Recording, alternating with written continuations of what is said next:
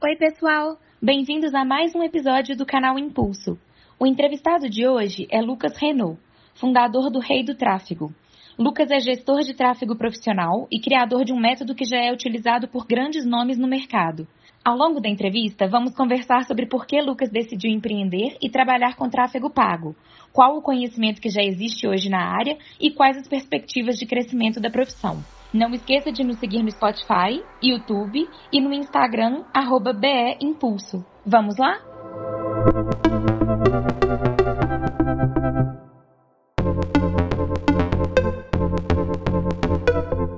Lucas, você começou, né, com o Rei do Tráfego, e eu queria saber um pouco antes, assim, como que foi a sua, é, como é que foi a sua história com o empreendedorismo? Eu sou formado em biologia, né, totalmente fora do, do nicho de de marketing, não tem nada a ver, mas eu sempre tive uma veia assim mais empreendedora. Então lá, lá em 2000 e 2014, 2015, eu formei e quando eu formei, eu saí da, da área da biologia, porque eu fiquei estagiando até a época de formar na área. Só que eu nunca gostei de, de biologia, assim, especificamente, nunca tive nenhuma vontade, nenhuma vocação, assim, igual a galera tem para medicina, engenharia, advocacia, etc., eu nunca, nunca tive nada que me abrisse os olhos, sabe? E aí, desde o começo, eu sabia que a biologia não ia ser para mim. Lá em 2015, foi quando eu tive o primeiro contato com o tráfego pago, que é o que eu faço hoje. Eu descobri para poder aplicar, aplicar na minha empresa, sabe? Uhum. E aí, foi uma empresa de alimentação saudável congelada, foi um e-commerce na época, inclusive. Ele perdurou aí por, por dois anos, foi, foi até 2017 só que não estava dando muito certo e a gente acabou por, por fechar a empresa antes de começar a dar prejuízo, né? Em 2018, eu abri a hamburgueria, hamburgueria artesanal delivery. Então, sempre fui bem dessa, dessa de empreender mesmo. Lá em 2018 também, eu tive mais contato assim com o tráfego pago, que foi onde eu comecei a, a ter mais clientes, né? Eu tinha alguns clientes antes, mas em 2018 foi quando comecei a focar mais no tráfego pago. E aí a hamburgueria, ela, eu resolvi ficar nela até, sei lá, outubro de 2018, e aí eu saí para poder focar 100% ali onde eu vi que dava para alavancar mesmo o negócio, sabe? Teve alguma pessoa que te incentivou nisso? Alguém na sua família? Alguém que já empreendia? É, meu pai e minha mãe, eles sempre, sempre foram empreendedores, mas foi mesmo foi mesmo mais da minha parte, sabe? Eles nunca eles nunca focavam muito em, em falar sim ou não para as coisas de tipo de escola e de profissão não. Eles deixavam mais a, a nosso cargo mesmo para para não ter nenhuma interferência assim, sabe? Ah, deixa eles fazerem o que eles querem com a vida deles ali e seguirem o rumo deles. Então foi uma coisa muito minha mesmo. E aí entrar pro é, entrar com a, com a ideia o rei do tráfego mesmo foi em 2018. Então, na verdade não, foi em 2019, né? Quando eu quando eu foquei 100% no tráfego pago, eu estava mais focado em prestar o serviço da, da gestão para as marcas do que para do que criar o meu próprio produto, né? E o rei do tráfego, no fundo, ele foi criado para que eu poder, para que eu pudesse vender o meu infoproduto, para ensinar as pessoas a fazerem o que eu faço, né? Isso aí foi só no meio de 2019 ali, em julho mais ou menos, junho e julho, que eu mudei o meu perfil e comecei a distribuir conteúdo para ajudar as pessoas, sabe? E aí você desenvolveu o método Rei do Tráfego? Como foi? Sim, sim. Eu desenvolvi a minha metodologia de, de trabalho a jornada assim para a pessoa aprender a fazer aquilo e aplicar e ter resultado.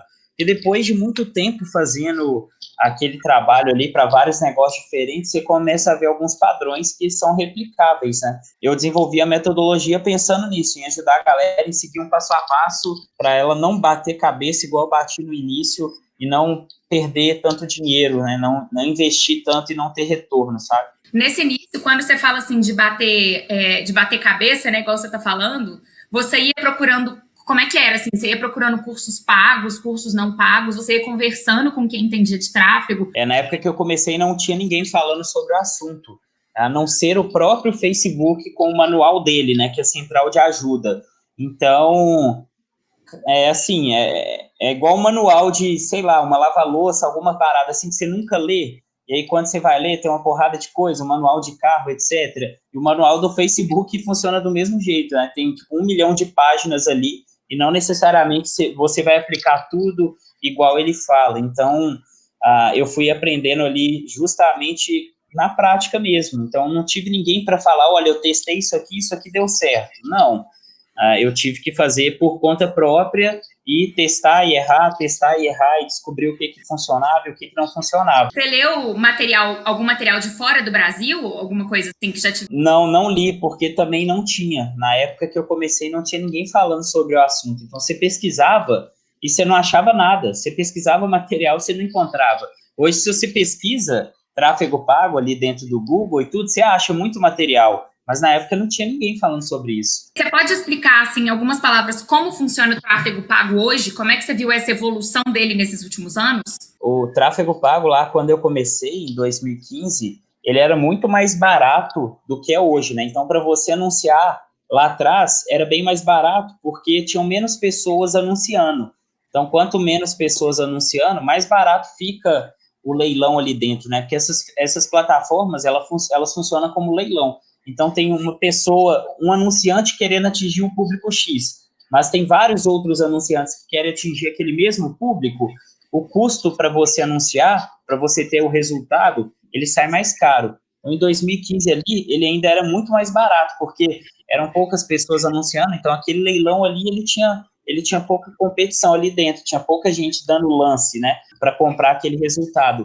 E hoje em dia um, tá mais caro, né, a tendência é que fique mais caro, só que ainda é uma coisa, é uma coisa muito nova, né, poucas pessoas ah, anunciam e sabem, e sabem o que é, né, o tráfego pago, né, o tráfego Sim. pago nada mais é do que o anúncio mesmo, os posts patrocinados, né, quando você passa o seu feed ali, os stories, você vê aqueles posts patrocinados, aquilo ali, ele é o tráfego pago.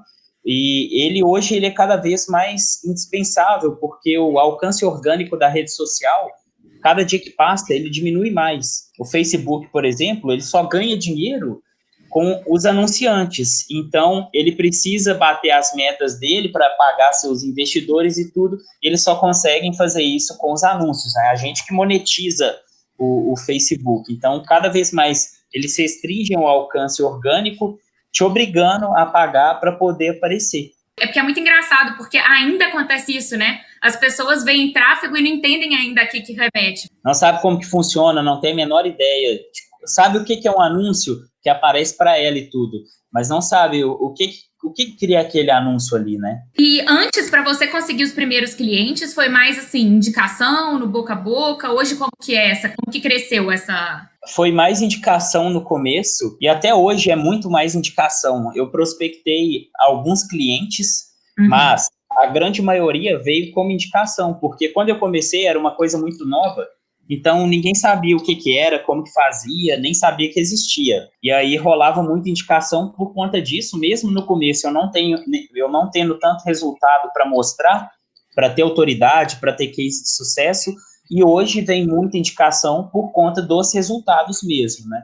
Eu comecei lá, foi, foi bem por indicação. Eu prospectei meu primeiro cliente, e aí esse meu cliente foi indicando alguns clientes. Nesse meio tempo, eu fui prospectando novas marcas que eu achava interessante. Então foi meio que um misto, mas grande parte hoje Hoje eu não prospecto assim mais ninguém, a galera vem mesmo até mim, e é uma demanda muito grande assim. Aí eu faço um filtro do que, que vale a pena fechar, o que, que não vale a pena. Quando você foi criando passo a passo do seu método, você se baseou em algum outro modelo? Não, assim, a, o tráfego pago ele segue uma lógica meio que única, né? Você tem hum. a, a estratégia, ela é bem ela é bem, bem ampla, assim, bem geral. E a ferramenta também, você tem duas principais ferramentas, que é o Facebook e o Google.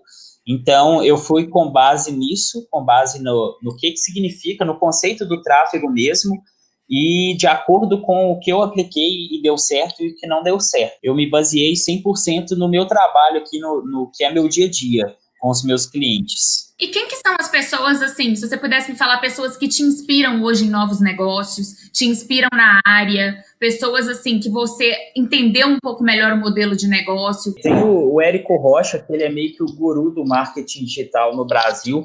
Ele foi uhum. um dos primeiros caras a trazer o conceito do marketing digital.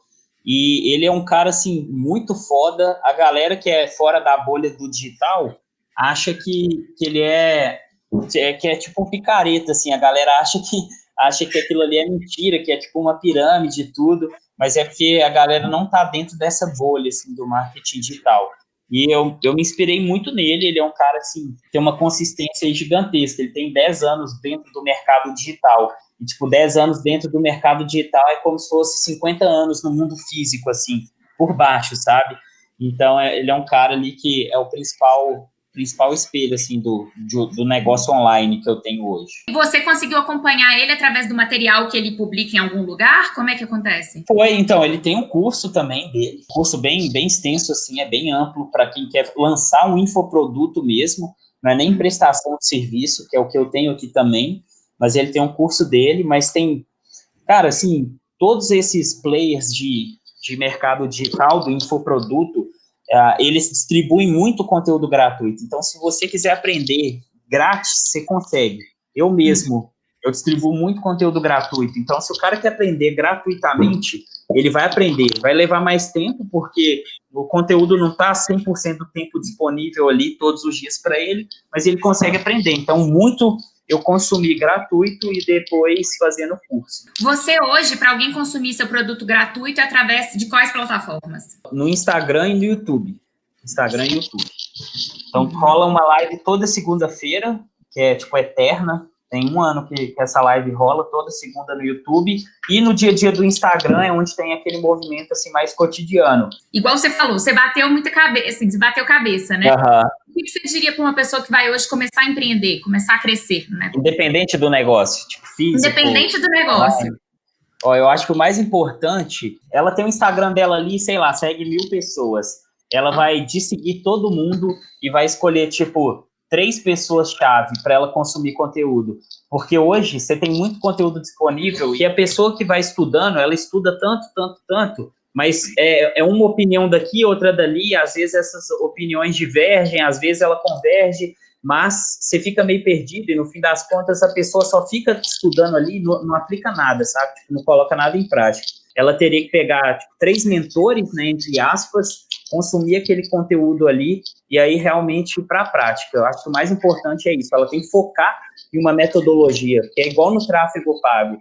Se ela, ah, vê um pedaço do meu curso, vê um pedaço do curso do outro cara e depois do outro cara, ela vai ficar perdida, porque ela não completa aquele conhecimento ali daquela metodologia e nem aplica também nesse, nesse meio período assim. E aí ela fica pulando de galho em galho sem validar nada. Então acho que o mais importante é, é ter esse foco assim de quem seguir, né? Você tem que ter um mentor, você tem que buscar o conhecimento antes para aplicar. E aí depois, se ela viu que aquilo ali não deu certo, não foi para ela e não tá legal, e aí ela procura, começa a procurar outras pessoas ali para se espelhar e replicar aquilo. É, você estava me falando que você contou que hoje você já está com seis pessoas, né, na equipe te ajudando. Isso. Você começou sozinho ou você já começou com alguém te auxiliando? Até tipo março de, de 2019, sozinho. Aí depois eu coloquei uma pessoa junto comigo no negócio, que é meu irmão, inclusive, que é o Gabriel. E aí, a partir daí, depois que a demanda comecei, começou a crescer muito, e tipo assim, só dava para crescer mais trazendo gente para dentro da equipe, eu comecei a trazer mais pessoas. Então, em 2019, ah, veio mais uma pessoa, então ficou eu e mais dois, e Uh, esse ano eu trouxe mais três pessoas aí para dentro da equipe. Essas três pessoas, quais são a, a, as funções delas? A parte tipo, administrativa assim da empresa, uh, toda toda parte quem faz sou eu. Então Sim. não tem tipo uma pessoa da administração, etc. Tem terceirizado tipo de contabilidade, né, tudo, mas a parte administrativa sou eu quem faço. Até porque também não dá tanto trabalho, porque não é uma venda de produto assim especificamente um produto físico, então não dá aquele trabalho de aquele controle absurdo, né, do dia a dia. É bem mais tranquilo. Mas são pessoas da parte técnica, então eu tenho três gestores de tráfego aqui comigo que fazem o operacional do dia a dia na conta dos meus clientes. Tem uma pessoa que faz a parte do, do meu design de conteúdo das, das redes sociais e tem uma pessoa que fica por conta do suporte. O suporte dos, dos meus alunos do método e aí é da parte do infoproduto e não da minha gestão de tráfego, e uhum. faz o suporte também do, do meu Instagram. Tipo, ela me ajuda a responder os directs, etc. Porque tem muita interação ali todo dia, né? E aí eu não consigo responder a galera. E aí ela me ajuda nessa parte. Se hoje, Lucas, você fosse fazer um curso para aprender sobre empreendedorismo, para aprender sobre criação, como é que você acha que seria o ideal de um curso? Assim? Como, o que, que, você gostaria de ver? Que tipo de aula, que tipo de professor? O que, que seria um conteúdo legal assim? Ah, então, eu acho que fugiria bem, bem do padrão normal, tradicional de ensino. Seguiria o um modelo, tipo, tem, tem um pessoal que acho que é até de BH, chama Perestroika. Eles são bem famosos, assim, eles têm uns cursos totalmente diferentes, bem bem mão na massa, bem prático, e mostra o dia a dia de como que acontecem as coisas, entendeu? Tipo, fora do livro, uma parada que é fora do livro, é tipo a vida real ali. Eu acho que é bem por isso, é bem por esse lado mesmo. O ensino com pessoas que têm aquele resultado de fato no que, no que elas fazem ali, sabe? Você chegou a fazer algum curso do Perestroika? Não, não fiz. Tenho amigos que fizeram, inclusive tem um amigo de um, que criou uma startup que o conceito inicial saiu lá de dentro da Perestroika, quando ele fez o curso lá, e hoje está até bombando assim em BH já. Eles estão bem grandes. No Brasil, na verdade, né? Eles são de BH. Tem o pessoal que é do, do Além da Facul, que até mudou o perfil do Instagram, eu acho, que é de um ah. cara muito foda, que foi um, um dos fundadores de um dos primeiros fundos de investimento do Brasil. E é um cara, um cara muito sinistro, sabe? E ele tem, deixa eu até ver se eu tenho, se o perfil chama Além da Facul ainda.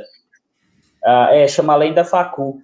E ele meio que tem uma escola disso. Depois você entra no perfil deles. Aí, tipo assim, ele, ele dá aula, tipo, é online, né? O Bernardinho, que é o técnico de vôlei, dá aula. Uhum. O, o Rick Basali dá aula. O Thiago Reis dá aula, que é da Suno Research.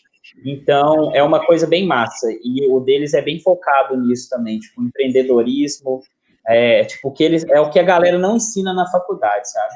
E o que, que você acha assim? O que, que você acha que vai ser agora? Pandemia, 2021, 2022. O que, que você acha que vai ser do empreendedorismo em geral? Você acha que vai crescer? Você tem alguma ideia em relação ao tráfego, inclusive? Tem aquele crescimento, eu acho que meio que normal, né? Você sempre segue uma curva assim de crescimento, por mais que ela seja lenta, mas eu não, eu não acredito que, tipo, ah, a pandemia mudou muito essa questão da pessoa ter que empreender, de empreender ou não, porque isso vem lá da base, né? Vem, vem desde o começo da sua criação e da sua educação, que hoje em dia é ainda educação normal, tradicional, então não acho que isso vai mudar muito. Mas, por exemplo, no âmbito digital, eu acredito que vai ter uma evolução muito forte, já teve, né, inclusive, online, o mercado digital, tipo, em pelo menos uns três anos, então, a galera abriu o olho para o digital e viu que ali você tem uma escala muito grande e você, consegue ter um risco menor, porque os custos são diferentes. É diferente você ter um negócio físico.